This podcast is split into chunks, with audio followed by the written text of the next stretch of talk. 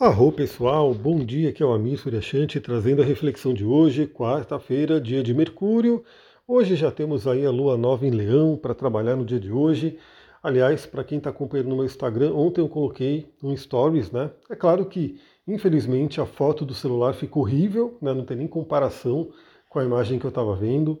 Mas eu saí, né, à noite, já tinha anoitecido para levar o Duque para passear e eu vi a imagem linda da lua nova ainda, né? Aquele fiozinho só de luz se pondo na montanha. Então estava lá a lua, né? Encostando ali na montanha para se pôr. Lindo, lindo, lindo. E eu tirei foto e postei.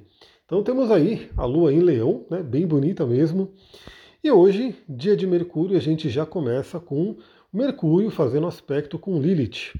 9 horas da manhã, Mercúrio fazendo sexto com Lilith. A gente falou sobre isso no resumão da semana.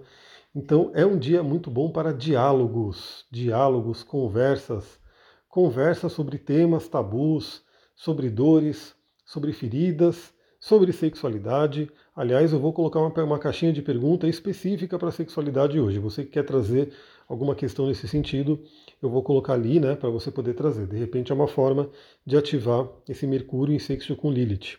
Depois das 10 horas da manhã, a Lua em Leão faz quadratura com Júpiter então tomemos cuidado aí com exageros e exageros emocionais, principalmente.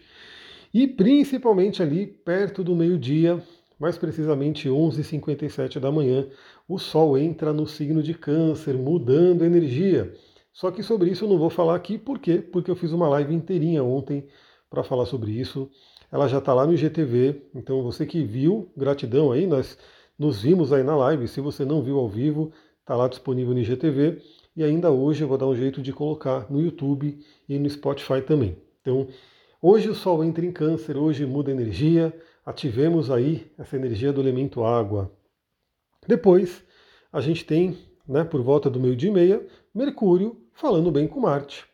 Então continua aquela temática né, de poder falar sobre temas de sexualidade, mas principalmente Mercúrio em sexto com Marte, ativando a nossa mente, ativando aí, trazendo energia, fazendo nossa mente funcionar, ter ideias, comunicar. Então pode ser um dia bem produtivo. Né? Se você vencer aí a quadratura de Netuno, que marcou aí a lua nova, você pode ter aí uma boa produtividade no dia de hoje, principalmente usando a sua mente de forma ativa.